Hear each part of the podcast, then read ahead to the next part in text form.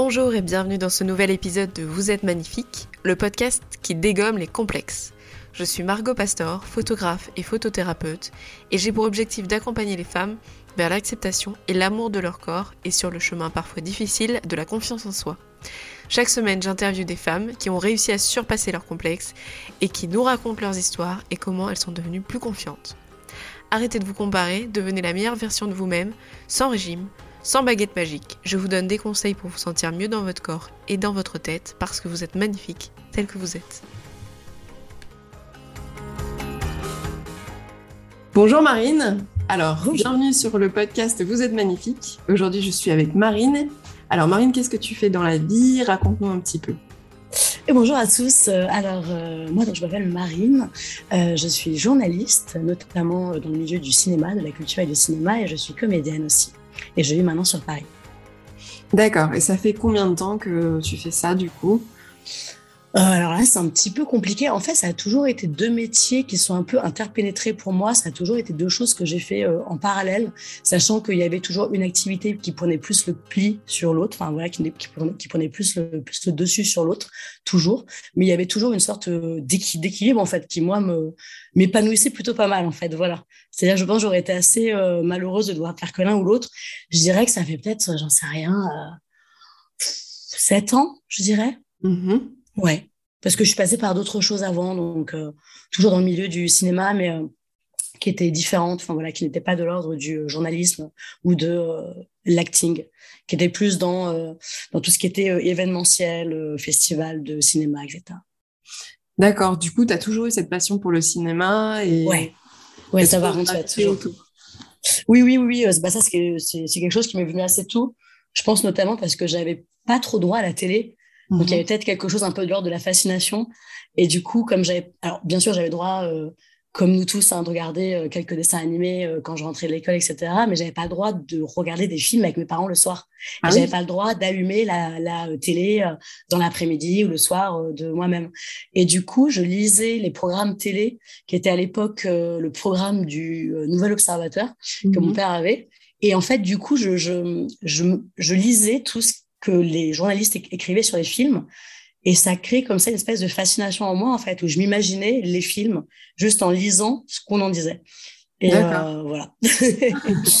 et du coup, quand j'ai pu commencer ensuite à voir les films par moi-même, en fait, c'est ça, j'étais déjà arrivée un peu à la, à la cinéphilie, hein, sans prétention aucune, on va dire, à cet intérêt pour le cinéma. J'étais arrivée par la critique, en fait, et non par, euh, par, euh, par les films en eux-mêmes, en fait, voilà, non par l'image. C'est marrant, tes parents, ils n'imaginaient pas euh, que en t'interdisant de regarder les films, ça allait te passionner. Bah, alors, disons qu'après, mon père était quand même assez cinéphile, mais euh, je pense qu'ils étaient vraiment dans une idée de euh, la télévision, c'est mal. Mmh. Voilà, c'est c'est plein de violence et de, enfin voilà, d'images traumatisantes. ce qui fait qu'en effet, dès que j'ai vu mon premier film un petit peu trop un petit peu traumatisant. Oui, là, pour le coup, ça m'a vraiment traumatisé tellement j'avais été protégée de toutes ces images auparavant. Alors que pourtant, d'ailleurs, maintenant, je suis quelqu'un qui aime beaucoup tout ce qui est violence au cinéma. Bizarrement, en fait. D'accord. Pas, dans la vie, hein, mais au, cinéma, c'est quelque chose, euh, à partir du moment où c'est bien fait, etc., que je trouve bizarrement un petit peu jouissif, presque. Mhm. Voilà, un petit peu comme si c'était une façon de te libérer, tu vois, par l'image. Euh, je, je, je suis pas du tout quelqu'un qui craint tout ce qui est film d'horreur, euh, film violent, pas du tout, du tout. Donc bizarrement, il y a comme ça un truc qui s'est inversé. Et, euh, et oui, après du coup, donc mon père était quand même assez cinéphile, donc il avait quand même aussi ce plaisir euh, de me raconter les films qu'il voyait. Et donc, il, donc ça, ça, ça, a créé comme ça un lien entre nous. Euh, il allait voir tel film au cinéma que moi, je voulais aller voir, mais qu'il ne voulait pas que je vienne voir avec lui, évidemment, parce que c'était un film pour adultes, et euh, enfin, du moins pas pour les enfants. Et euh, du coup, le lendemain, il me racontait tout le film. Bon, évidemment, j'imagine en omettant les scènes qui n'étaient pas de mon âge. mais voilà, et du coup, moi, ça participait à me créer toute cette mythologie autour du cinéma. Et dès que j'ai pu, j'ai commencé à lire un maximum de choses sur le cinéma. Euh, avoir un maximum de choses aussi. Et puis, je, je, suis partie dans des études, en fait, de cinéma euh, après mon bac. Voilà. D'accord. Et euh, sur le côté comédienne, du coup, qu'est-ce qui t'a donné envie, enfin, j'imagine tout le reste, de participer à la création d'un film? Qu'est-ce qui m'a donné envie? Je sais pas, je, je crois que ça, ça, a été quelque chose que j'ai toujours trouvé inné quand j'étais petite. Je les ai beaucoup, du coup, vu que j'avais pas le droit à la télé. et, euh, et quand je jouais, en fait, c'était. Alors après, je, je sais pas, peut-être que tous les enfants sont comme ça, mais euh, euh, comme j'avais très peu d'écran, j'avais l'impression que, que, mes jeux étaient beaucoup constitués, bah justement, de, de, de, jouer la comédie, de jouer des personnages, de me déguiser. De, c'était vraiment l'essentiel de mes jeux d'enfants, c'était ça, c'était par rapport aux livres que je lisais.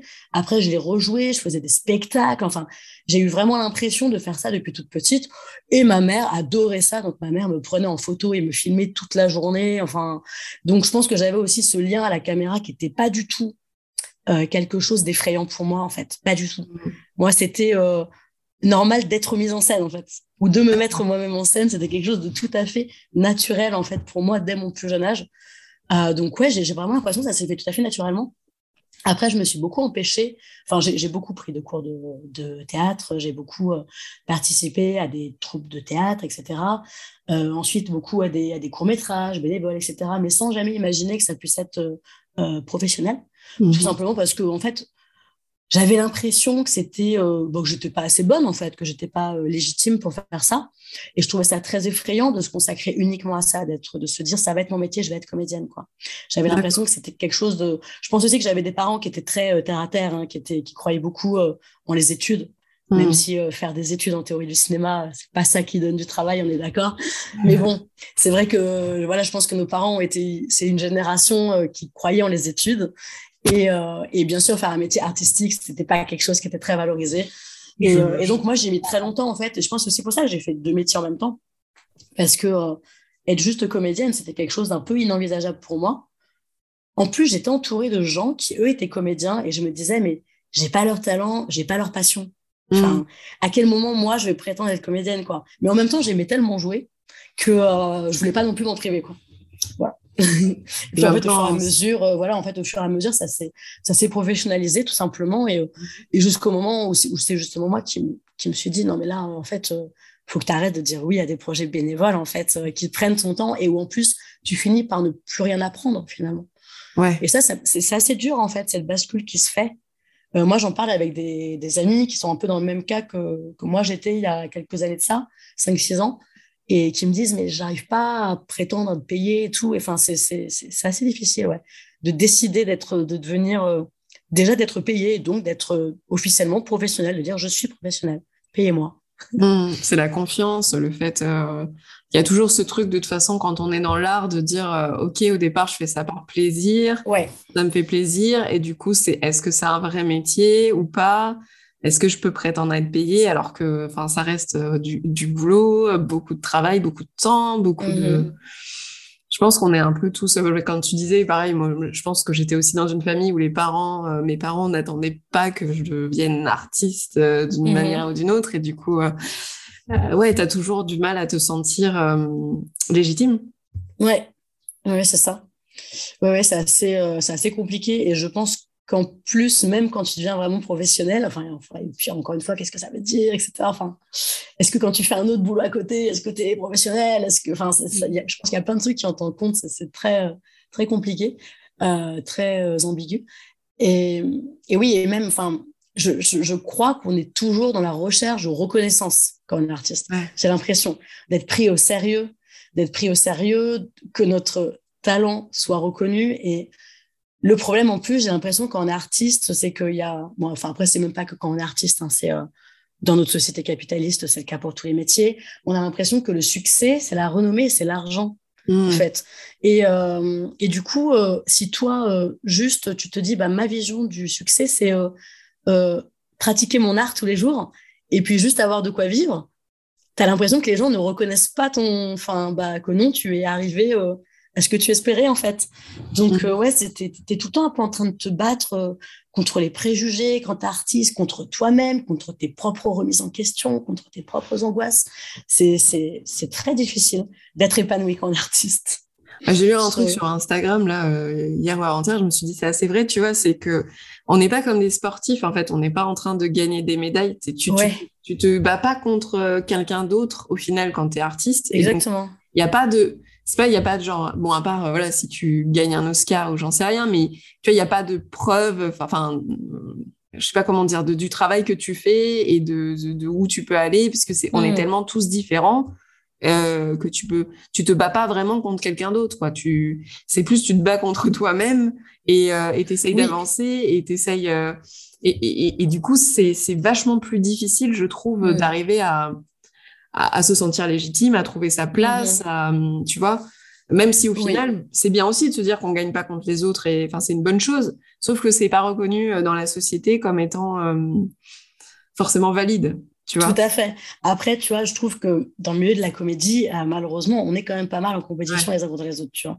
Mais il y a, y a pas très longtemps, je faisais une pub avec un comédien qui était un peu plus jeune que moi et voilà et qui lui pour le coup vraiment sortait d'une école de théâtre etc et je sais plus pourquoi au détour d'une phrase etc il me parle d'être célèbre et je lui dis mais mais c'est ton but toi d'être célèbre? Et il me dit bah quand on est comédien c'est un peu, euh, oui, le, enfin, c'est censé être le fruit de ton travail, c'est de devenir célèbre. Et moi, je lui dis, bah, c'est marrant parce que moi, je ne vois pas du tout comme ça. Notamment, j'ai des, des amies euh, comédiennes qui sont un peu plus âgées, tu vois, qui ont une quarantaine d'années. Et euh, ces personnes-là ne sont pas forcément célèbres, sauf que ça fait 20 ans qu'elles tournent. Et du coup, qu'elles sont heureuses parce qu'elles ont des projets, en fait. Et elles mmh. seront sans doute jamais célèbres, mais, mais enfin, c'est pas grave. Elles ont de quoi vivre et, et elles se lèvent, elles ont des projets tous les jours, etc. Et on ne connaît pas leur nom. Et alors? Enfin, en fait, c'est ça, c'est vrai, on, on oublie qu'il y a un côté artisanal aussi dans l'art. C'est euh, bah, de, faire ton art tous les jours, c'est ça qui est censé être rendre heureux. Mmh. Mmh. C'est vrai. C'est vrai, mais c'est pas. Je, comprends un peu parce qu'après, euh, bon bah, on a aussi besoin de vivre et on a besoin d'argent. Mmh. Il y a plein de choses qui se mélangent et qui, euh, forcément, il y a des jours où c'est plus difficile que d'autres. Quand, enfin voilà, tu as des projets et que tu peux payer ton loyer, faire des trucs chouettes, c'est cool. Euh, tu vas avoir, si ça se trouve, tu vas faire un truc génial euh, la semaine, enfin la semaine ou le, mois d'après, mais ça va pas te faire gagner autant d'argent, mais toi tu vas t'éclater. Ouais. C'est, tu vois.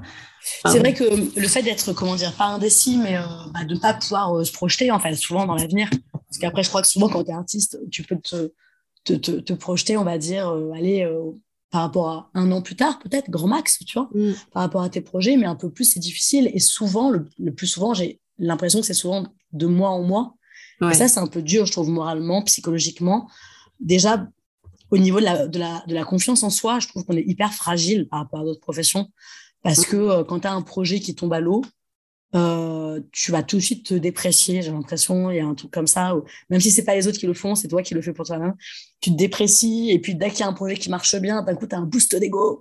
Et puis le mois suivant, à nouveau, tu es dans l'incertitude, tu te dis, mais qu'est-ce qui m'attend le mois prochain? Enfin, faut être sacrément solide. Hein. Et surtout, là, en ce moment, avec ce qui s'est passé avec le mmh. Covid et tout, Enfin, moi, je le vois, hein, ça a beaucoup agi sur moi. Enfin, après, c'est pas que les artistes, c'est les indépendants en général, tu vois. Mmh. Mais mais euh, je trouve que ça a été très difficile parce que déjà qu'on n'était pas, comme tu dis, on avait, c'est difficile de se projeter euh, sur le mois. Alors là, euh, c'était vraiment, même si tu, même si on a été aidé, parce que c'est pas que le problème de l'argent. C'est, en tout cas, moi j'ai été aidé, donc j'ai cette chance-là. Mais hum, de pas pouvoir travailler quand tu quand c'est ton métier, c'est ta passion et que et que tu tournes en rond et qu'on t'interdit de bosser, euh, ça, ça, je trouve que c'était dur pour euh, vraiment pour le moral et pour le fait de se réaliser quoi. T'as as, l'impression que tu dois tout le temps mettre les choses euh, en hold et que ça devient pénible au bout d'un moment quoi. Ouais, ouais, ouais, je suis tout à fait d'accord. Bah, enfin, moi personnellement, j'en ai souffert pour mes deux métiers, tu vois, mmh. par rapport à mes deux métiers, notamment parce que j'étais journaliste sur Montpellier, je travaillais pour Midi Libre et en fait, j'ai décidé de, tout quitter pour partir à Paris parce que j'avais des projets plus, pour être journaliste de cinéma. Mmh. Et j'estimais que j'avais bossé toutes ces années vraiment pour ça, en fait.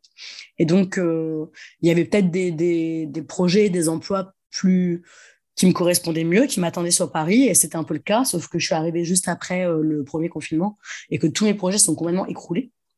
Et euh, du coup, je me suis rabattue sur le fait d'être comédienne. Mmh. Mais c'est ça qui est un peu affreux, c'est que c'était un peu par nécessité aussi. Même si je me suis dit, bah voilà, il y a des moments dans la vie, euh, faut euh, embrasser d'autres possibilités. Hein, donc, euh, c'est un peu comme ça, un signe que la vie te fait. Donc, tu vas pas non plus te plaindre de devoir être comédienne. Et en même temps, bah là, j'ai découvert aussi la réalité du fait de devoir être comédienne à temps plein.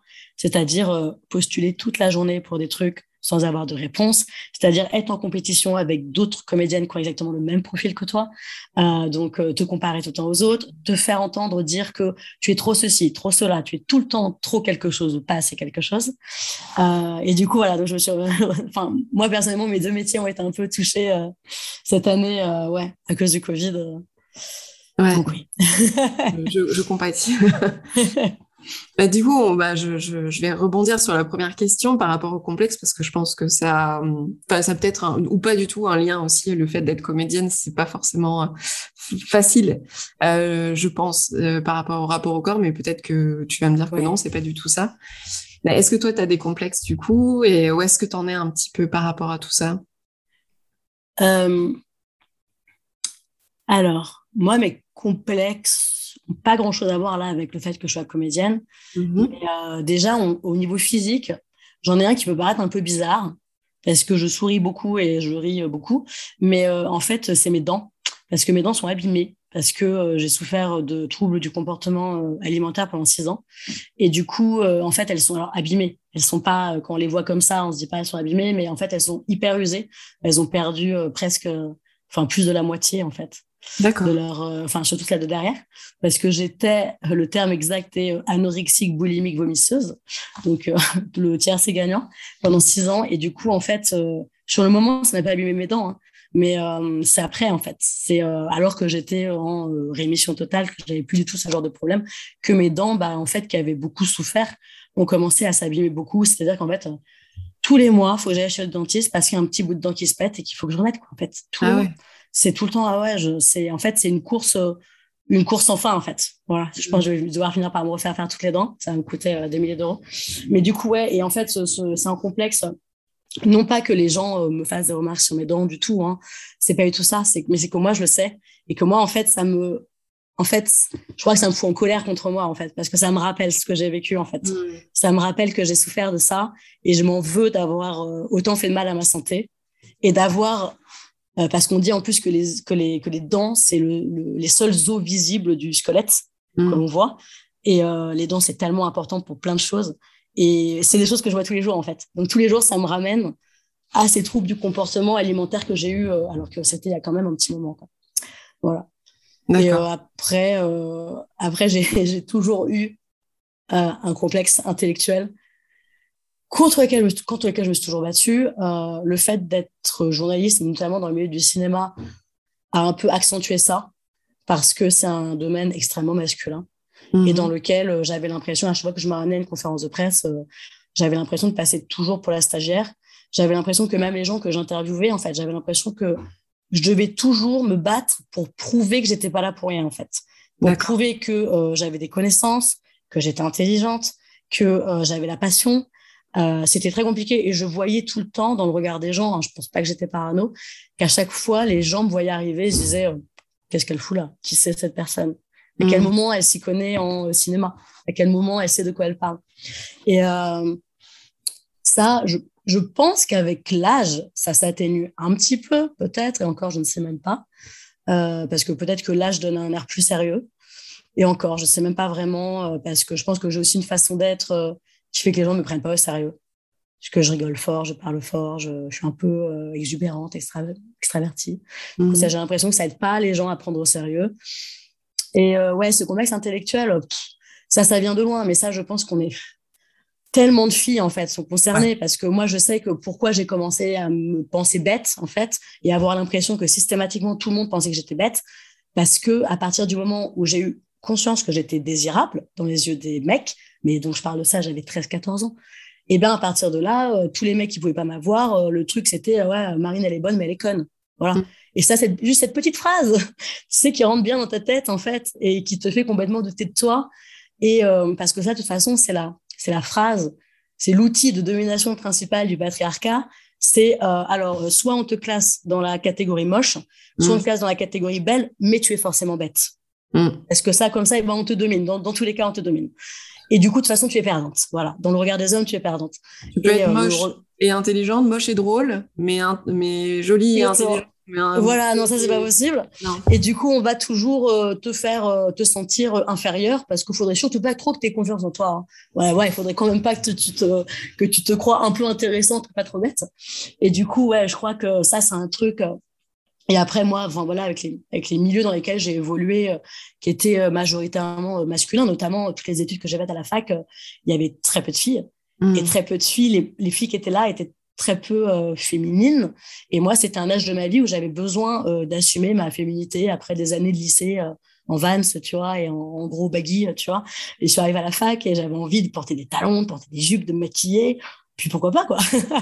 Et puis parce que aussi je pense j'étais affranchie du regard de mes parents tu vois. Donc je me disais bah ça y est je suis une femme j'ai le droit de, je, peux être féminine. Et je voyais très bien le regard des mecs dans ma classe qui me jugeaient mais qui me prenaient vraiment pour une abrutie quoi. Mm. parce que euh, j'arrivais euh, pomponner et tout euh, et euh, eux ne prenaient pas au sérieux du tout quoi. Alors que j'avais des meilleures notes qu'eux, tu vois, alors que j'étais bien meilleure qu'eux en cours, quoi. Mais enfin voilà, donc le, le complexe intellectuel, ouais, il a été euh, long à, à un peu dépasser. Et euh, au moment où je commençais un peu à l'avoir dépassé, j'ai commencé à faire des vidéos YouTube. C'est-à-dire que, euh, enfin voilà, j'ai été journaliste sur différents médias, sur mmh. différents médiums. j'ai fait de la télé, j'ai fait, enfin de la télé à une échelle locale. Hein. j'ai fait de la radio, j'en fais toujours, de la presse écrite, de la presse web. Et là, j'ai commencé YouTube il y a un an, un an et demi. Mm. Et là, ah bah là, je me suis retapé encore de la bonne misogynie euh, que je pensais être d'un autre temps, quoi. Parce que euh, je fais des vidéos sur le cinéma, je participe à une chaîne YouTube consacrée au cinéma. Ouais. Et là, euh, bah là encore, sur ma dernière vidéo que j'ai postée ce week-end, là, on m'a encore dit, tu, tu, ferais mieux laisser la place aux autres mecs de la chaîne qui ont plus de charisme que toi. Enfin, enfin je sais plus, enfin des trucs complètement où, où quand je, je, faisais, par exemple, des vidéos sur cette chaîne avec un autre membre de la chaîne parce qu'il n'y a que des mecs et il y a moi, on est, on est cinq sur la chaîne, il y a quatre mecs et moi. Et euh, dans les commentaires, on remettait ma légitimité en question en me disant euh, mais qu'est-ce que tu fous là en fait, tu connais rien. Alors que le mec à côté de moi, qui lui était euh, faisait un autre métier, qui n'était pas du tout journaliste, pas du tout, mais ça n'empêche pas qu'il connaissait très bien son sujet, bien sûr. Mais je veux dire, lui, par contre, on mettait pas sa légitimité en, en question. Alors, mmh. que, alors que moi, j'avais fait des études dans le cinéma et c'était mon métier et Enfin, tu vois, et je trouvais ça tellement injuste. Et en fait, pendant euh, pas mal de mois, heureusement justement que les mecs de ma chaîne YouTube m'ont beaucoup, euh, comment dire, ils m'ont beaucoup donné de force par rapport à ça, parce que sincèrement, je pense que tout seul, j'aurais abandonné parce que je trouvais ça trop injuste, en fait, de donner mon temps pour faire des, des vidéos, sachant quand tu fais des vidéos, euh, c'est pas quand tu fais des vidéos YouTube consacrées au cinéma que tu te fais de l'argent, hein. clairement pas. Non, je pas. Donc, ça prend tellement de temps, tellement d'implication que je me disais, mais putain, les mecs regardent 15, 15 secondes de ma vidéo et en fait, ils me jugent sur ma façon de parler, sur mon physique, sur le fait que je sois une fille, en fait, tout simplement. Et je me disais, c'est trop injuste, en fait. Ça, j'ai pas la foi de continuer. Pourquoi? À quoi ça sert, en fait? Je me bats contre des montagnes. Je me bats contre des moulins à vent, contre les moulins à vent du patriarcat et de la misogynie qui ne changeront jamais. Et euh, c'est vrai que, en fait, je me suis euh, accrochée. Et au fur et à mesure, mais ça encore, ça devrait pas être le cas, eh ben, j'ai réussi à convaincre les gens que j'étais pas là pour rien. Et mmh. donc certains certains qui me qui me critiquaient au début ont commencé à euh, aimer mes vidéos et à me suivre et à mettre des commentaires gentils, etc. Et à dire ah c'est vrai qu'au début je t'aimais pas, mais en fait mais pourquoi il faut qu'on se batte comme ça pour pour convaincre les gens à chaque fois en fait? Parce qu'on est des filles. Pourquoi il faut convaincre les gens? Alors que si j'avais été un mec j'aurais pas eu besoin de convaincre. Le, le boulot était déjà fait, tu vois? Et bon, après, j'ai toujours quelques commentaires misogynes aujourd'hui, mais quand même beaucoup moins. Et, mais je me dis euh, que d'énergie dépensée, quoi, pour euh, me sentir un peu à ma place. J'ai ah eu le problème au début parce que quand euh, j'arrivais en disant que j'étais photographe, ouais. les rendez-vous, on m'a dit mais vous arrivez à porter les, Enfin, bon en plus bon tu vois je fais je fais 1m60 voilà tu vois la petite blonde qui arrive et tout et on était là mais vous arrivez à porter le matériel j'ai eu ce genre de de, de trucs régulièrement que je fasse un événement que je fasse un mariage et tout j'ai toujours un vieux qui vient m'expliquer comment il faut que je fasse les photos et euh, qui arrive avec son objectif comme ça, le truc qui, tu sais, qui est utile que pour euh, photographier les oiseaux, tu vois, qui sert absolument à rien. Non, mais tu vois, c'est une espèce de concours de bits parce que c'est genre, regarde, j'ai un truc qui est plus gros que toi, sauf que le mec, il est obligé de se mettre au fond euh, pour pouvoir voir en gros blanc. enfin, tu sais, ça n'a aucun intérêt. Euh, enfin, moi, je le sais parce que je connais bien le matériel, mais ça me fait rire, tu vois, parce qu'ils sont là, voilà. Puis ils me disent, tu vois, ils me font toujours, toujours des, des remarques sur la façon dont je prends les photos. Euh, ah, mais là, vous êtes à contre-jour. Oui, je sais, ouais. Et, et donc, mais euh, tu ouais, vois. Ouais, ouais, c'est du bon mansplaining. Voilà, du mansplaining, j'en ai, mais quasiment à chaque mhm. fois. J'ai des remarques aussi, tu vois, à un moment, je voulais photographier donc un gâteau, et puis du coup, je m'étais accroupie un peu. Enfin, j'étais un peu comme ça. Et il y a un mec qui passe derrière en me disant bah, c'est comme ça qu'on tombe enceinte, parce que tu vois, j'avais un peu les fesses en arrière et tout. Euh. Oh, oh, oh là là, oh, c'est crado en plus. Ah non, mais j'en ai, j'en ai. c'est super crado, quoi. J'en ai, euh, j'en ai beaucoup. C'est vrai qu'à chaque fois, on te remet en question parce que tu es une meuf. Après, moi, j'ai subi du harcèlement aussi dans, en entreprise avant de devenir photographe, euh, parce que j'étais une nana j'étais hôtesse d'accueil et euh, bon. Ah oui, je l'ai fait aussi. Ouais, voilà. En mode potiche, euh, machin, c'est super. Et on m'a fait des remarques à l'époque sur mon poids parce que soi-disant j'étais trop grosse pour faire ce travail, tu vois. Enfin voilà. Donc euh, du coup, je pense qu'on a de toute façon quoi que tu, tu dans, enfin tu vois quoi que ce soit ton état d'esprit, ton physique, ton, tu, tu, de toute façon t'as jamais raison. T'as toujours tort d'une manière. Il y a toujours un truc. on te ramène toujours à, à ce que tu es physiquement est ce que tu devrais. Mais je pense que c'est vrai hein, quand tu vas regarder. Enfin, la plupart des gens quand ils regardent que ce soit une femme politique, une femme à la télé et tout, je pense que d'abord tu vas dire, enfin, tu vas penser plus de négatif euh, parce que c'est une nana que si c'était un mec, euh, même s'il est con, tu, tu, limite tu vas pas le dire, tu vois. Alors qu'une nana, je suis, ouais, je suis, euh, je suis d'accord avec ça et je pense que même nous les femmes, en fait, on a une sorte de misogynie intériorisée. Oui. Et qu'il faut dé, euh, déconstruire. Enfin, voilà, tu vois, je pense que voilà, quand on est un peu conscient déjà de tout ça, c'est qu'on a déjà commencé à le déconstruire et tout. Mais tu vois, genre, moi, c'est vrai que parfois, je me, je me surprends comme ça à penser des trucs où je me dis, oh, Marine, euh, t'es censée être féministe et tout. Pourquoi euh, directement tu penses du mal de cette femme? Pourquoi est-ce que tu remets en question ses capacités? Alors, bon, après, je me dis, tant que c'est dans ma tête, tant que je ne prends pas la parole pour descendre une autre femme, etc. C'est ça qui compte. Pour moi, c'est déjà de ne pas critiquer d'autres femmes ouvertement, etc. déjà, ça qui compte. Mais tu vois, il y a des moments, parfois, je suis sur mon fil Instagram et euh, je me dis, euh, tu vois, genre, je, me surprends à penser un truc, à me dire, pourquoi, pourquoi tu te mmh. compares à cette fille, pourquoi tu penses du négatif? Et là, je me dis, bon, écoute, là, euh, jusqu'à ce que tu aies terminé de scroller, tu vas te forcer à ne penser que du bien mais de n'importe quelle façon que ce soit, sans te mentir, hein, sans être malhonnête, mais toutes les photos que tu vas voir, toutes les, toutes les vidéos, tous les posts, eh ben, tu vois, plutôt que d'avoir ta petite voix qui critique dans ta tête, tu vas trouver quelque chose d'intéressant, de bienveillant à penser. Hmm. C'est une gymnastique que j'essaie de me faire. je suis d'accord, hein, c'est vraiment bien parce que moi, en étant photographe, j'essaie, tu vois, de suivre des comptes où on voit des filles euh, différentes, mmh. euh, etc. Et après, parce que même moi, hein, euh, me mettre, euh, enfin entre guillemets, me mettre à nu, me mettre, enfin en tout cas faire des photos de, me laisser prendre en photo ou faire des, des, autoportraits où je suis plus dénudée, etc. C'était vraiment pas un truc. Euh, enfin, je veux dire, j'ai fait Sciences Po comme je t'ai dit, donc tu vois, on n'était pas trop dans cette vibe là. Et, et dans ma famille, on n'a jamais été trop, tu vois, ouh, avec le corps, tu vois, naturel. C'était plutôt le contraire. C'était plutôt voilà, faut, tu vois, plutôt caché si tu n'as pas le corps qu'il faut, etc. Donc, c'est pas des choses qui sont naturelles. Et donc, forcément, euh, au départ, tu as un jugement, euh, as un jugement euh, qui, qui, vient tout seul parce que tu as été formé comme ça, que ce soit sur toi ou sur les autres, ou, ou euh, même sur des trucs que tu trouves, entre guillemets, stupides, genre, je sais pas, tu vois, une nana qui, qui, qui, qui est en, en micro maillot de bain, mais que tu sens que c'est vraiment forcé ou j'en sais rien trop quoi, tu vas forcément penser des choses, mais tu te rends compte que la plupart des gens qui sont sur les photos, c'est des femmes. Je veux dire, il y a très peu d'hommes qui sont pris en photo. Donc euh, c'est bien, tu vois. Enfin, je veux dire, en fait, on a l'habitude tout le temps de euh, prendre, euh, enfin, décortiquer des photos de, de femmes en permanence, mais on voit jamais d'hommes. Donc c'est facile, quoi, de, de juger en fait. Ouais, c'est vrai, tout à fait. Oui, oui, on est bien, on est bien plus, comment dire, exposés, nous, bien sûr. Ouais. Bien sûr, bien sûr. Mais je repensais à une chose, tu vois, bah, tu sais, enfin, quand tu me demandais par rapport à, enfin, à mes complexes de corps ou quoi, en revanche, tu vois, c'est vrai que j'ai jamais. Alors, bien sûr, hein, quand j'avais mes troubles du comportement euh, alimentaire, j'aimais absolument rien de moi, etc., machin. Mais tu vois, dans ma vie, d'une façon générale, j'ai jamais, par exemple, été complexée par ma petite taille, alors que tu vois, je suis à peine 1m60, ni par le fait que j'ai des euh, petits seins, tu vois. J'aurais adoré avoir euh, des gros seins, tu vois, mais vraiment, j'aurais adoré. Mais le fait de ne pas en avoir, ça n'est pas grave, ça n'a jamais été un complexe. Mmh. Et ce qui est ouf, c'est que j'ai l'impression que plein de gens euh, n'acceptent pas le fait que je n'ai pas ces complexes-là. Donc, euh, euh, c'est comme si il fallait tout le temps qu'ils me ramènent à ça. Comme si ah c'était pas normal que je sois pas complexée sur ma taille ni sur mes petits seins, tu vois. Et du coup, en me faisant des vannes ou des machins, et je suis là, bah, enfin, qu'est-ce que vous cherchez en fait? Ça, ça, ça, vous embête tellement que je sois pas complexée par rapport à ça? Enfin, et c'est agaçant, tu vois, parce qu'on me ramène à ça, alors que j'ai l'impression justement d'être un peu détachée de ces complexes-là, qui sont un peu les, les complexes classiques, on va dire, tu vois. Et euh, c'est très agaçant quand tu n'as pas de complexe, on veut que tu en aies absolument, j'ai l'impression. C'est très énervant. Ouais, il y a des trucs que tu remarques pas, enfin, où tu t'en fiches, et du coup, on va te faire. Euh, enfin, moi, c'est pareil sur la petite taille, ça n'a jamais été un complexe du tout, parce que, enfin, j'ai toujours bien vécu ça. Euh, vraiment, aucun souci à ce niveau-là.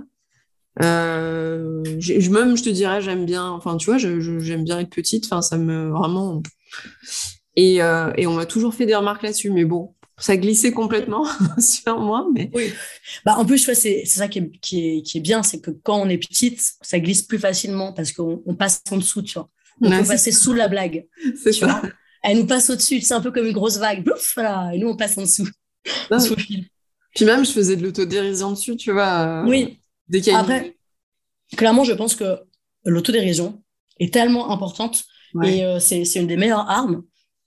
Et je pense aussi que il y a, quelque chose euh, que, que, que j'essaye beaucoup de faire, euh, enfin, que j'essaie de faire. Ça fait partie de moi, mais j'essaye aussi de le faire consciemment et concrètement. C'est de dédramatiser un peu la féminité et le corps féminin. Enfin, ça, c'est, je parle de ça surtout sur les réseaux sociaux, dans le sens où, euh, comment dire, ne pas se prendre au sérieux et se rendre volontairement ridicule parfois rendre son corps ridicule, euh, voilà, à travers des photos, euh, se montrer pas sous son bonjour. Enfin, je trouve c'est hyper important aussi pour dédramatiser un peu tout ça, tout ce qu'on attend de la femme en fait, tout ce qu'on attend de la femme et s'affranchir de ça.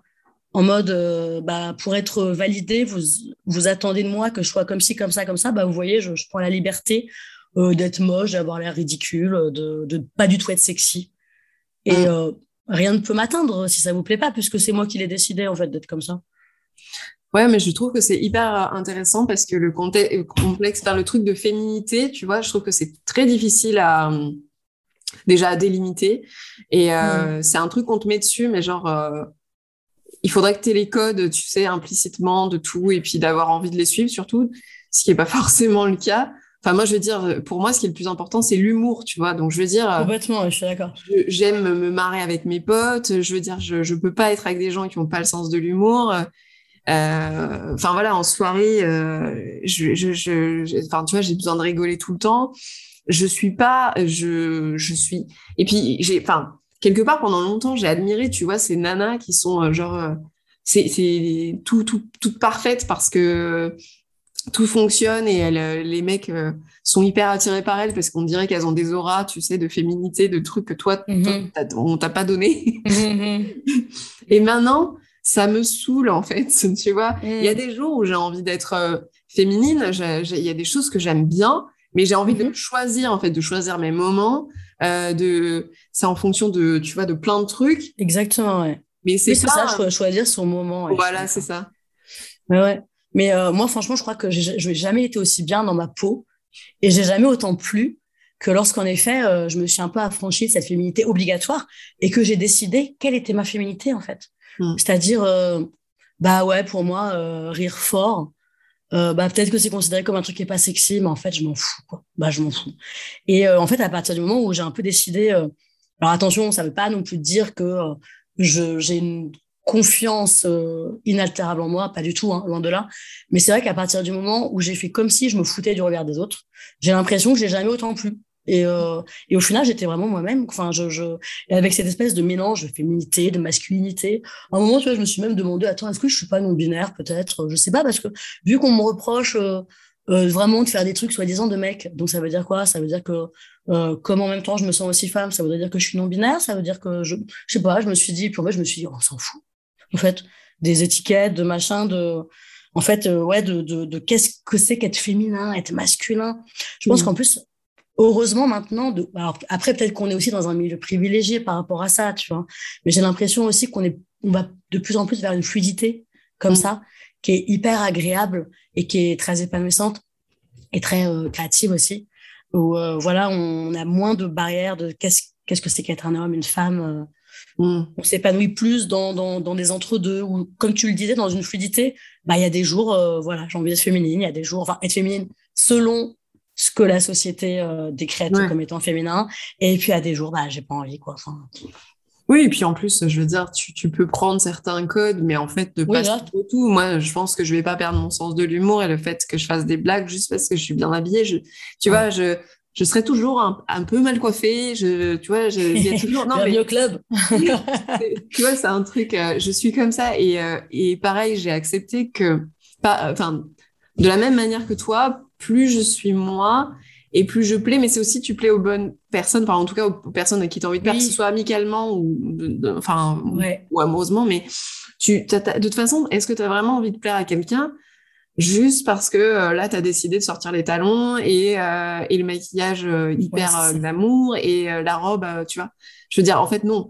moi, c'est pas ce que je cherche. j'ai pas envie de faire semblant aussi, tu vois? J'ai été dans des je pense qu'on est tous sortis, bah, surtout toi, je pense, tu vois, dans des, des trucs hyper guindés. Euh, est-ce que tu te sens vraiment, euh, est-ce que tu as envie de faire partie d'un univers par moment euh, où tu te reconnais pas? Enfin... Alors après, tu vois, moi, c'est vrai que je pars du principe que j'ai beaucoup de, de, de bandes d'amis différentes mmh. et par mes différents boulots, j'ai l'impression d'avoir vraiment évolué et d'évoluer dans des, dans des univers très différents. Tu vois, genre, par exemple, quoi, j'étais euh, au Festival de Cannes là il y a trois semaines. Et euh, oui, mettre une belle robe et des beaux talons, à ce moment-là, j'aime bien. À ce moment-là, j'aime bien, tu vois. J'ai pas l'impression de me mentir en faisant ça et de pas être moi-même, mais c'est juste une toute petite part de ma vie. Être comme ça tout le temps, oh là là, qu'est-ce que ça va être chiant, tu vois. oh là là, putain, clairement pas, quoi. Et, euh, bah, et en même temps, c'est vrai que ça rejoint le fait d'être comédienne, tu vois. Oui, Parce que tu incarnes des personnages différents et, euh, et c'est hyper intéressant de redevenir toi à la fin de la journée. Euh, mais euh, oui, oui, c'est ouais, c'est ouais. J'ai complètement perdu le fil. non, mais j'aime bien quand on se perd. que j'ai complètement perdu le fil de ce que j'étais en train de dire. Désolée. Bah pour revenir un petit peu, du coup, maintenant, tu disais que tu te sentais quand même plus euh, légitime euh, par rapport à tout ça. Est-ce que, euh, comment dire, est-ce que tu as senti des déclics? Est-ce que ça s'est fait au fur et à mesure? Est-ce que Comment, enfin comment euh, Par rapport, tu veux dire euh, au métier de journaliste, à mon anorexie ou par rapport à Ah bah alors pour l'anorexie, tu, enfin si, si tu as envie d'en parler, moi j'ai pas forcément assisté, mais de savoir euh, est-ce que est-ce qu'à un moment, oui, comment tu tu t'en es sorti aussi, ça, ça peut être. je pense que j'ai eu un comment déclic, j'ai eu mhm. comment déclic, mais après évidemment le déclic, il est venu à la, enfin c'était après une suite de plein de choses voilà. Euh, parce que, euh, bah, je veux dire tout simplement, euh, essayer des choses, prendre conscience du problème déjà, parce qu'il y a un énorme déni hein, quand on est dans les troubles du comportement alimentaire, quel qu'il soit. Il y a un énorme déni. Moi, il faut aussi comprendre que j'ai grandi bah, dans les années 2000. Enfin, quand j'y grandi, tu vois, c'est au sens, c'est là où je me suis formée en tant qu'adulte, dans les années 2000. Les années 2000, c'était là où on érigeait l'ultra minceur, voilà, maigreur comme une norme. Et à ce moment-là, tu n'avais pas tout le body positivisme, tu n'avais pas ça.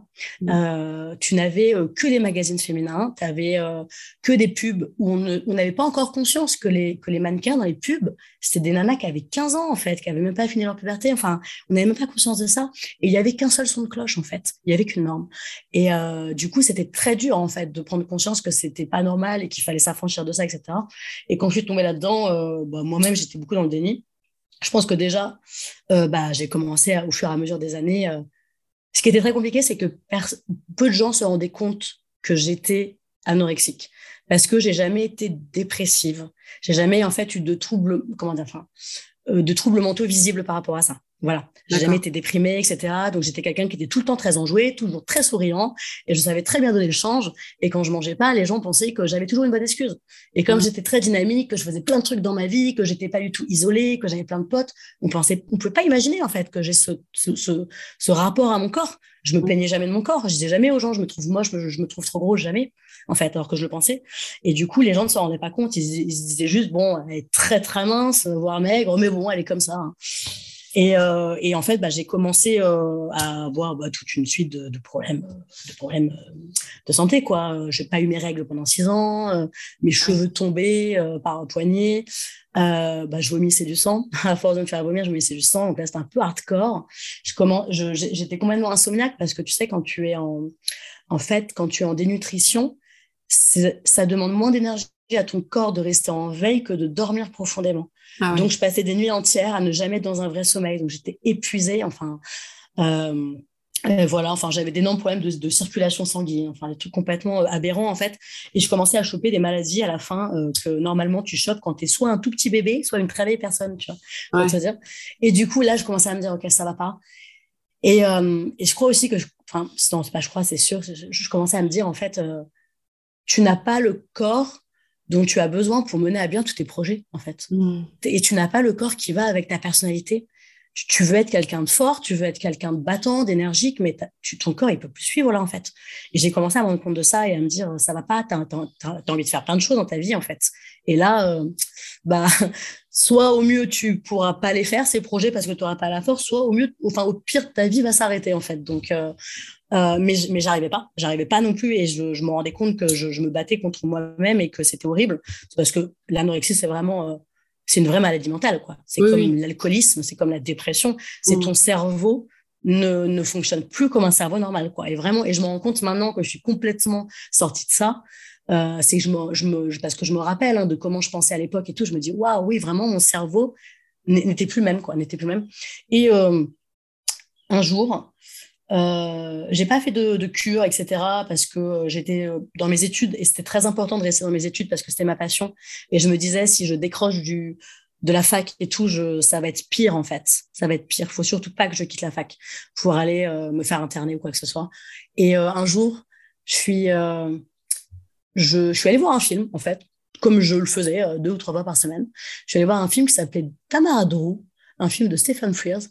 Et dans ce film, le personnage principal, c'est une jeune journaliste euh, euh, brune qui était pour les critères de l'époque très en chair, enfin très en chair, qui juste maintenant qu'on considérait normal, hein.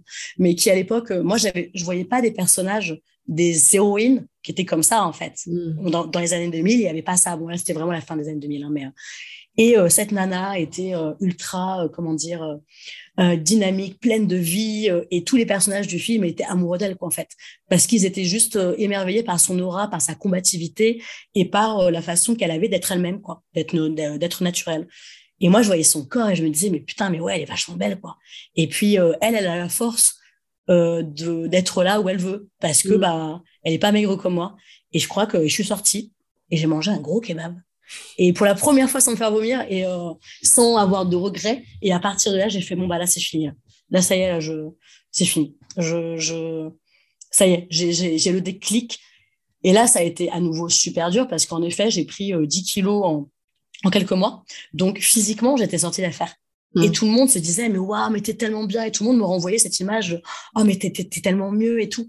Et en fait, ce qui était très dur, c'est que les gens ne se rendaient pas compte qu'en moi, j'étais toujours horriblement mal, que je me mm. forçais à manger, à prendre du poids, mais, mais c'était un, enfin, c'était un enfer. Je, dès que je me voyais dans la glace, je pleurais. Enfin, c'était une lutte, en fait, et qui est encore plus difficile parce qu'elle se voyait pas, en fait, parce que j'avais l'air d'être bien. Euh, aussi bien dans ma tête que dans mon corps. Mais, euh, Et bref, euh, voilà. Mais ça, c'était il y a plusieurs années. Et quelle était la question? De savoir justement comment tu avais le déclic et comment Oui. Et voilà. Et en fait, maintenant que Maintenant que je suis vraiment dans la rémission, mais depuis des années, je me rends compte parce que, tu vois, genre notamment le premier confinement, euh, bah, je l'ai passé complètement toute seule. Et j'ai eu, je, je n'ai ressenti aucun retour à ces troubles du comportement alimentaire là. Alors que pourtant, ça aurait pu être une période propice, tu vois. ouais, ça, a été pour euh, beaucoup de gens. Pas du tout, tu vois. Moi, je n'ai pas du tout senti de. pareil, tu vois, genre maintenant, si j'ai une rupture, je vais pas euh, arrêter de manger, tu vois. Mmh. Je vais pas, euh, tu vois, donc euh, ou je vais pas me faire vomir, tu vois, ou je vais pas, euh, mes émotions négatives ne vont pas influer là-dessus. J'ai tendance à avoir moins faim quand j'ai une émotion négative. Bien sûr, ça me coupe un tout petit peu l'appétit, mais c'est très momentané. Donc, je sens vraiment que je suis remise de ça.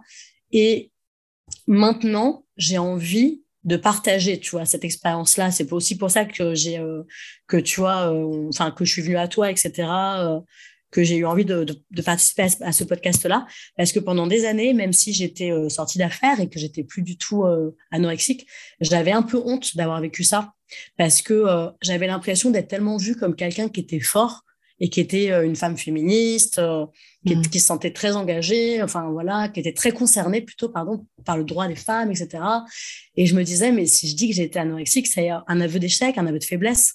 Ça veut dire qu'en fait, je me suis soumise à tout ça, en fait. Je me suis soumise à ces, euh, à cette tyrannie du patriarcat euh, qui nous fait croire qu'il faut qu'on soit ultra mince, etc. Et, et j'ai failli perdre la vie. Et du coup, j'avais, j'étais pas à l'aise avec ça. Maintenant, je suis tout à fait parce qu'en plus, je me rends compte, en en parlant autour de moi, qu'il y a plein de nanas féministes qui ont souffert de ça ou qui en souffrent encore maintenant et qui ont honte de ça, tu vois, qui me disent putain, mais moi j'ai honte de me peser tous les jours alors que je, je, défends justement euh, la euh, diversité des corps, je, je, défends le body positivisme, mais j'ai honte de moi, de, de, me sentir, de me comparer encore aux meufs sur les pubs et tout. Et donc, euh, je me dis qu'il faut grave en parler. Et après, au niveau des, des, des conseils, j'ai un truc un peu, un peu radical, mais je crois que il faut se débarrasser des gens qui nous font du mal. C'est très radical, hein, mais euh, même si ces gens-là, tu les aimes, en fait. C'est-à-dire que, en fait, euh, si ta mère euh, te sort toujours, moi, c'est pas mon cas. Hein. je dis, ça n'a pas été mon cas. J'ai pas eu vraiment de soucis avec mes parents, mais, mais si ta mère te fait toujours des réflexions sur ton poids, que ça te fait de la peine, et ça serait normal que ça te fasse de la peine, bah, je crois que c'est pas mal de couper court, en fait, de couper les ponts. Je... Ou, ou, tes amis, en fait, si t'es entouré que de nanas avec qui tu as mis depuis dix ans, mais que ces nanas ne, ne, font que parler de leur poids, ne font que se comparer les unes aux autres, dire du mal des filles, euh, euh, de leur corps, etc. bah, je pense qu'il faut se dire que ce qui compte, c'est toi, c'est ton bien-être émotionnel, ton bien-être psychique. Et il faut vraiment euh, remettre en question les gens qu'on a autour de nous, parce que parfois, on a l'impression qu'ils nous font du bien pour plein de choses, mais le rapport au corps, c'est un peu primordial, quoi. C'est même tout à fait primordial. Et je pense aussi que Enfin, moi, après, tu vois, je parle de ça parce que j'ai été dans, le sens inverse, dans le cas inverse. Ma meilleure amie, quand j'étais euh, anorexique, euh, m'a quitté. m'a quitté. Je dis ça au sens rupture comme c'était, mais c'était une rupture amour, enfin amicale, amoureuse non amicale, ouais, parce qu'on était amis depuis tellement longtemps, mais parce que je lui faisais plus du bien. Parce qu'elle, en fait, était dans un rapport à son corps où elle était très mal à l'aise dans son corps. Et moi, elle me voyait très mince, très maigre. Et, euh, et euh, on était, on n'arrivait pas à dialoguer en fait. Moi, j'arrivais pas à lui parler de mes problèmes. Elle, elle n'arrivait pas à me parler de ses problèmes, qui étaient un peu l'inverse, qui étaient plus de l'ordre de, de l'hyperphagie.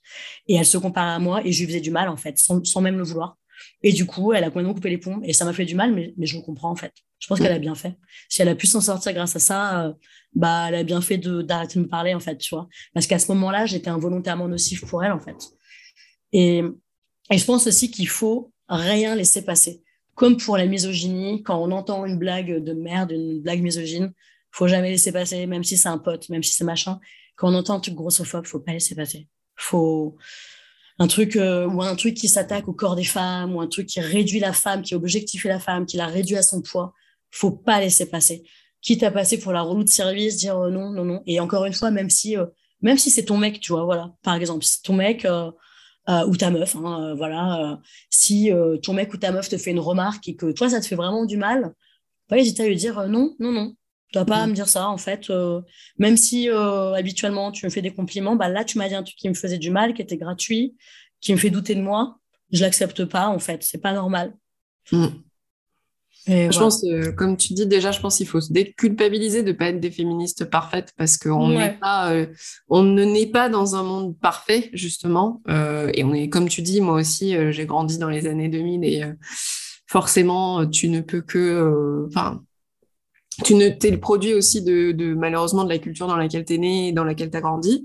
Ouais. Euh, donc ça veut pas dire qu'il faut pas se enfin tu vas faire des efforts, réfléchir, euh, penser différemment mais je pense qu'on est tous en chemin à un moment ou à un autre euh, tout en chemin et que du coup il faut aussi accepter que de temps en temps c'est difficile même pour soi-même parce que moi aussi hein, j'ai fait des régimes euh, j'ai fait des régimes, je veux dire là j'ai eu une rupture euh, et je me suis enfin je alors heureusement j'ai fait le travail que j'ai fait avant, tu vois, mais euh, il y a un moment où j'ai pensé régime, tu vois, parce que euh, mmh. quelque part, c'est euh, un moyen de reprendre le contrôle de quelque chose. Exactement, ouais, c'est ça. À un moment où tu n'as le contrôle sur rien, tu vois. Tout à fait, c'est tout à fait ça. Et, euh, et du coup, c'est le seul contrôle qui est, enfin, c'est aussi un contrôle qui est accepté par la société entre guillemets.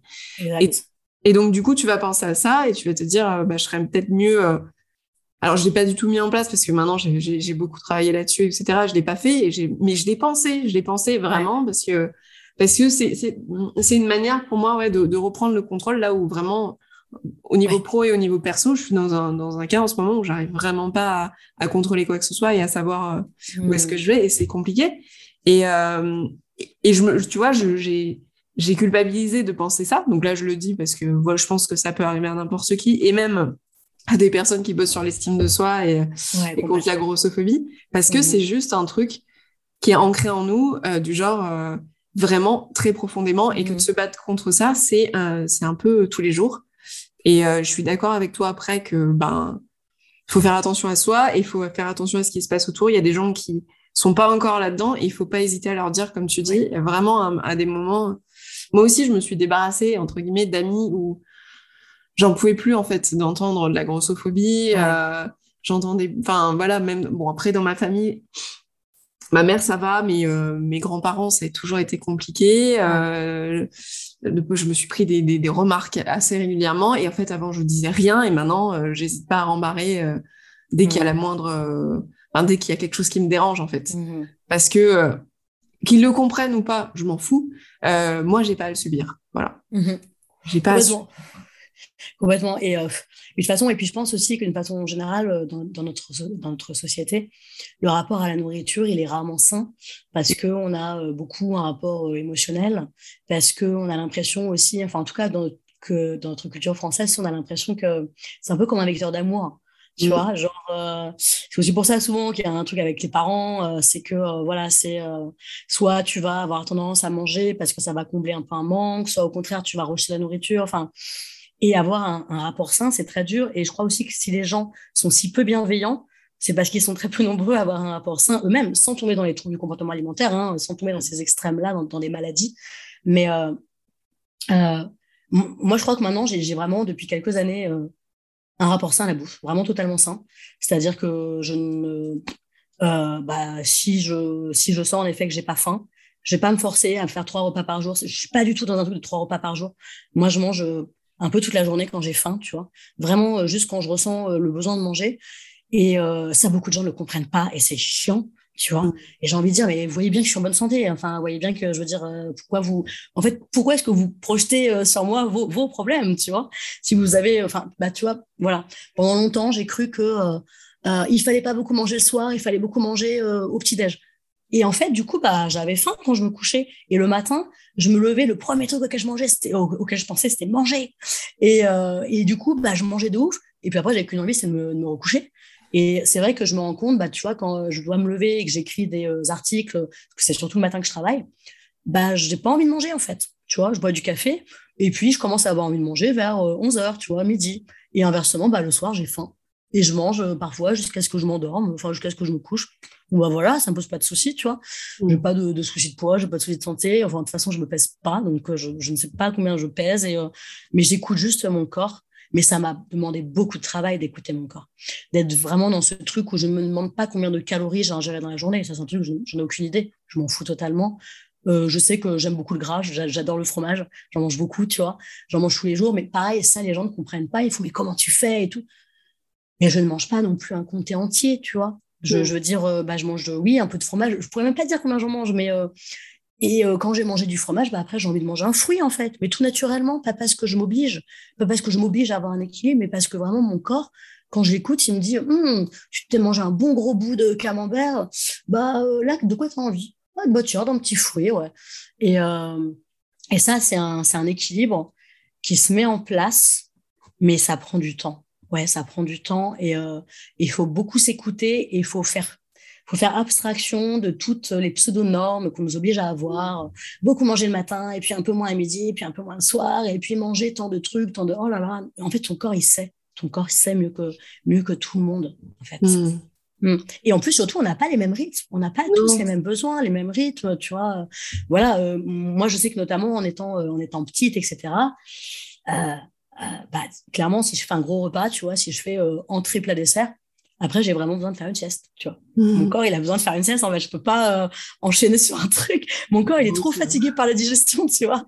Donc, euh, voilà, du coup, je m'adapte, en fait. Je m'adapte. Alors, je vais avoir grand plaisir à me faire un gros repas euh, si, voilà, c'est dans un moment festif, etc. Bon, bah, je sais que si après, il faut que j'assure que machin, je vais peut-être pas non plus rester une heure à table. Voilà, c'est... Ouais, s'écouter. Le corps, il sait. Le corps, c'est très bien, quoi. Mais il faut se défaire de tout ce qu'on nous a appris, de tous ces, ces pseudo-règles. C'est très mm. difficile. Ouais, c'est très difficile parce que moi, c'est pareil. Comme j'ai fait beaucoup de régimes, des trucs, tu prends des habitudes de il faut pas manger ça. Puis tu vois, tout et son contraire, tu vois. Et puis euh, là, j'ai beaucoup euh, parlé d'alimentation intuitive et, je, et, c'est hyper intéressant. Et je dis pas que je suis, euh, tu vois, au, bout du chemin pareil, parce que vraiment, de temps, enfin, c'est, ça a toujours été comme ça pour moi, un rapport compliqué à la nourriture. Mais euh, maintenant, j'arrive à pas culpabiliser euh, sur plein de choses. Par exemple, bah là, voilà, après la rupture, bon, j'ai des fois j'ai perdu complètement l'appétit, et puis après j'avais envie que de gras et de chocolat parce que voilà, parce que c'est dans le, tu vois, c'est le, truc doudou, tu vois, c'est les aliments mm-hmm. doudou qui font que que ça te répare un peu euh, euh, de l'intérieur, tu vois. Et donc, du coup, j'avais envie de ça. Mais ça veut pas dire que j'en mangeais beaucoup. C'est juste j'avais envie de ça. Euh, et, après, je mangeais pas énormément dans la journée. Et puis après, là, maintenant, de plus en plus, j'ai envie de me refaire à manger, de refaire des trucs parce que j'ai toujours aimé faire la cuisine. Je suis gourmande et, et, j'ai envie, pareil, de fruits, de légumes et de trucs comme ça. Donc, je sens que ça revient dans la norme, tu vois. Enfin, pas dans la norme, mais en tout cas dans l'équilibre euh, et dans ce. Oui. tu vois, vraiment, je me suis dit, je m'écoute. Oui, voilà, et puis tu es indulgente envers toi-même, quoi. Voilà, c'est ça. Ouais, tu es indulgente, c'est-à-dire qu'il faut pas euh, se, faut pas se, flageller euh, parce que justement, à un moment, c'est normal que le cerveau ait besoin de gras ou de sucré quand tu as certaines émotions négatives, en fait, parce que, parce que, parce que les émotions épuisent le corps aussi. Et du coup, euh, bah, euh, instinctivement, ton cerveau va se dire euh, ah tiens, il me faudrait un petit coup de fouet, donc voilà. Et c'est normal. Et et ouais, faut faut pas faut pas s'autoflageller.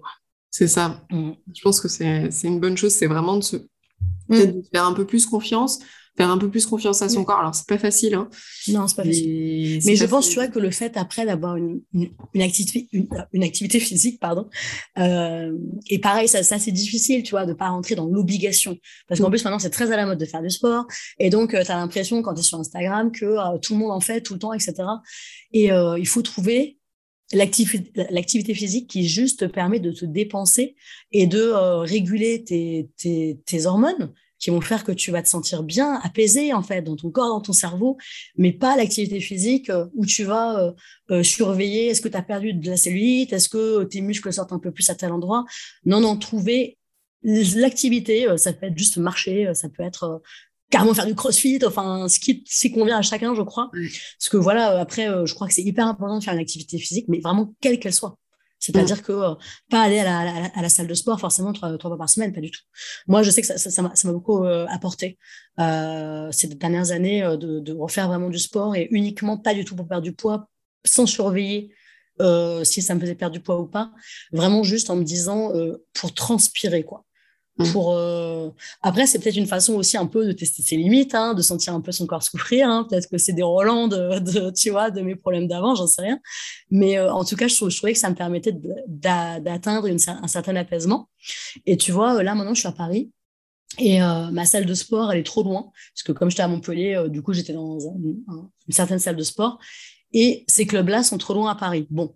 Et euh, au début, tu vois, du coup, j'y allais et tout en me disant, bah, attends, quand même, je paye. Et en fait, je me suis rendu compte bah, qu'à Paris, je marche tellement mm. que euh, j'ai plus besoin d'aller à la salle de sport, en fait, tu vois. Enfin, tu vois, parce que je me sens fatiguée à la fin de ma journée, euh, tu vois, de, de, de, de l'ordre de la bonne fatigue, quoi, de la, fatigue physique. Et du coup, je me dis, bah, tu vas pas t'obliger à aller à la salle de sport. Tu, tu n'en ressens plus le besoin, en fait. Donc, nickel, quoi. Moi, c'est pareil, je suis, pas, suis pas très sportive, j'aime pas les salles de sport, mais comme je marche tout le temps, enfin, j'ai pas de voiture, je marche, je fais du vélo. Et du coup, euh, au final, euh, moi, ça me fait me sentir bien et euh, mhm. tu vois. après, si j'ai besoin de plus, je ferai plus, mais moi, ça me convient, c'est mon rythme. J'aime bien marcher, j'aime bien prendre le temps. Et au final, bah, tu, tu regardes, tu as, fait tes 10 000 pas par jour. Et, ouais, ouais, carrément. Donc, ouais, non, non, je suis, je suis d'accord, d'accord avec toi surtout ça. Je viens juste de me rendre compte d'un truc, c'est que en fait, comme j'ai branché mes écouteurs, ça a fait muer. Voilà, après, moi, j'ai le son hein, qui est là, hein, qui a été enregistré. Euh, ouais. Je, je sais pas, enfin, toi, du coup, ça a enregistré euh, mon son? Bah, je pense. Pas de non, d'accord, non, non, je, Puis j'ai eu un petit coup de stress. De... mais bon, de, toute façon, après, moi, je te dis, j'ai mon micro, donc je t'enverrai le son après, euh, que ça te serve ou pas. Ok. Il y aura de toute façon ma voix enregistrée toute seule. Voilà. Ok, pas de souci. Bah, je pense que ça va. bon, bah, en tout cas, merci beaucoup. Je sais qu'on peut. Bah, merci à toi. Et puis, et puis, et, puis merci euh, pour, euh, pour tout ce que tu fais vraiment. Parce que je pense que ça, ça fait partie aussi de, de, de tout cet univers qu'on est en train de créer euh, tous, toutes, voilà, de plus de bienveillance, d'acceptation de soi, de, d'acceptation des autres. Et, euh, et je pense que ça fait partie d'une nébuleuse comme ça de tout ce qu'on peut trouver sur les réseaux qui est ultra positif. Parce qu'on a mmh. tendance à être hyper critique envers les réseaux, euh, comme si euh, sur Instagram, tu avais que des photos de meufs photoshopées, etc. Non, il y a plein de choses qui se créent sur les réseaux sociaux, soit des podcasts, des comptes, des, enfin, plein de mmh. choses comme ça qui sont hyper positives. Et en plus, le fait que ça soit fait par des femmes, pour des femmes, je trouve ça génial, en fait. Enfin, mmh. moi, ça me fait avoir confiance en l'avenir, tu vois. Vraiment, je me dis, je suis contente de voir ça, que ça se développe et tout. Et je trouve ça génial, quoi. Mm. Si je peux mettre ma pierre à l'édifice. Euh, bah ouais, complètement. Bah, c'est ce que tu fais. Super.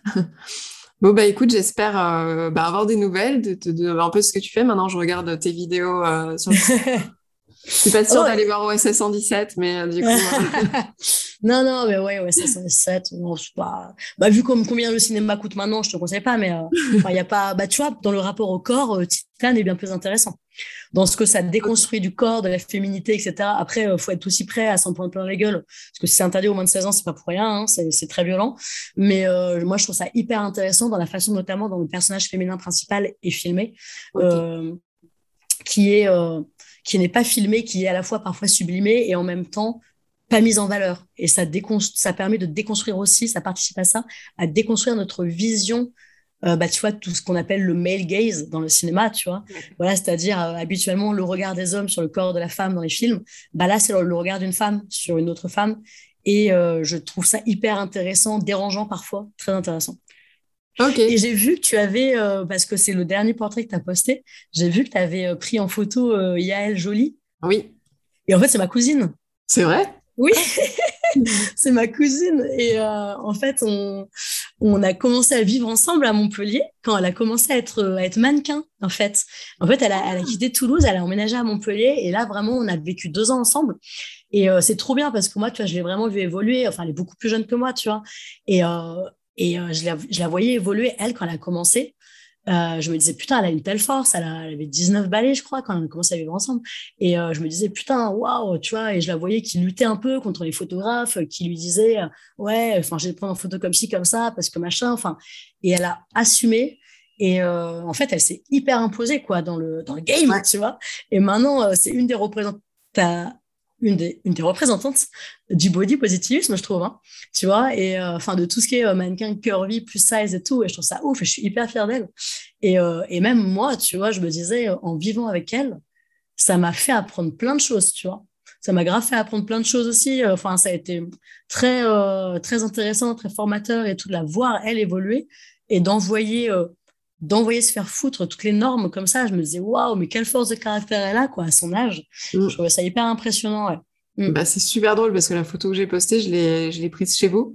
Et, euh, ah ouais? et elle m'a ah, dit, je, suis en coloc avec ma cousine et euh, c'est super drôle. On aurait pu se croiser. Ah ouais, c'est trop marrant, putain. Ah ouais, trop drôle. Génial. Bah, quand elle était à Montpellier, ouais, j'avais fait. Ouais, ouais. Super, euh, super drôle. Ouais, ouais, je vois, franchement, je, j'aime beaucoup son, j'aime beaucoup son énergie, j'aime beaucoup euh, son évolution et euh, je la mm. suis toujours. J'aime vraiment ce qu'elle fait, donc euh, je suis contente pour elle aussi. C'est vraiment cool. Ouais, ouais, bah on était ensemble là il y a encore pas longtemps. On était à l'anniversaire de notre grand-mère, du coup qu'on a en commun. Et là il y a deux semaines là, même pas. Et ouais, c'est bon, elle est super épanouie, hein, elle est trop bien. Elle, elle suit son chemin, tout va bien pour elle, c'est trop cool. c'est cool. Oh bah super, bah écoute, j'espère euh, qu'on se donnera des nouvelles en tout cas, et puis euh, et puis bah je te tiendrai au courant pour le code podcast. Merci de l'avoir écouté et j'espère que ça vous a fait du bien, que ça vous a peut-être ouvert quelques portes, peut-être que ça vous a donné des conseils. N'hésitez pas à le partager à d'autres euh, nanas qui ou pas d'ailleurs, hein, mais qui bah qui se sentent pas forcément bien dans leur peau et qui auraient peut-être besoin d'un petit remontant ou des gens qui aiment bien le cinéma, ou des gens qui aiment bien écouter deux nanas qui, qui discutent. Et puis, bah, je vous dis à la prochaine pour un autre podcast. Au revoir. Bah, ciao.